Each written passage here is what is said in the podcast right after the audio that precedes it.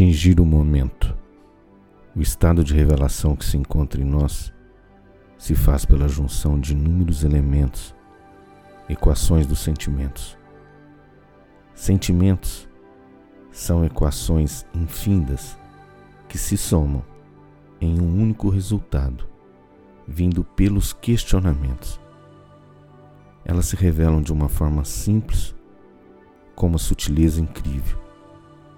Elas estão o tempo todo ali à sua frente, como uma flor sobre um obelisco, e gira à medida que giramos.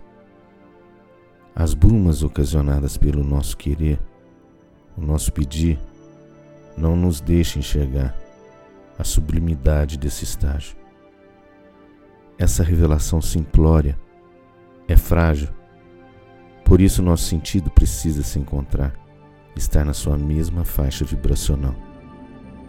Como que se entrássemos nesse estado após uma entrega de tudo, sem saber que ela poderia vir se revelar, sem saber, destituído de tudo, de toda a fé sem saber até que estávamos a necessitar do acolhimento da energia, do mais puro amor, do que anima o nosso melhor. O estado de descrença e de falta de fé, de estar perdido, sem ser escutado e sem amor, não nos deixa enxergar e, portanto, nos afasta do contato com o sublime. Com certeza, a dor e o afastamento da consciência ela veio a se revelar para me resgatar. O encontro com o inefável.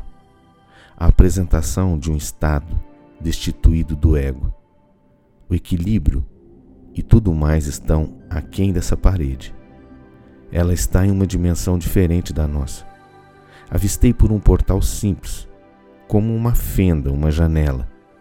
O vermelho com o alaranjado se fez e se faz presente como que a trama de um lençol de cetim abaixo de um tipo de flor que sintetiza tudo o que é desprendimento e querência e dor.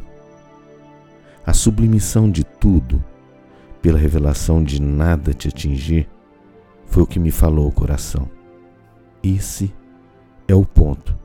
Nada pode nos atingir se ficarmos firmes na lembrança dessa revelação que eu consiga continuar e que todos mais possam ter o mesmo encontro, que ela me fortaleça daqui para frente.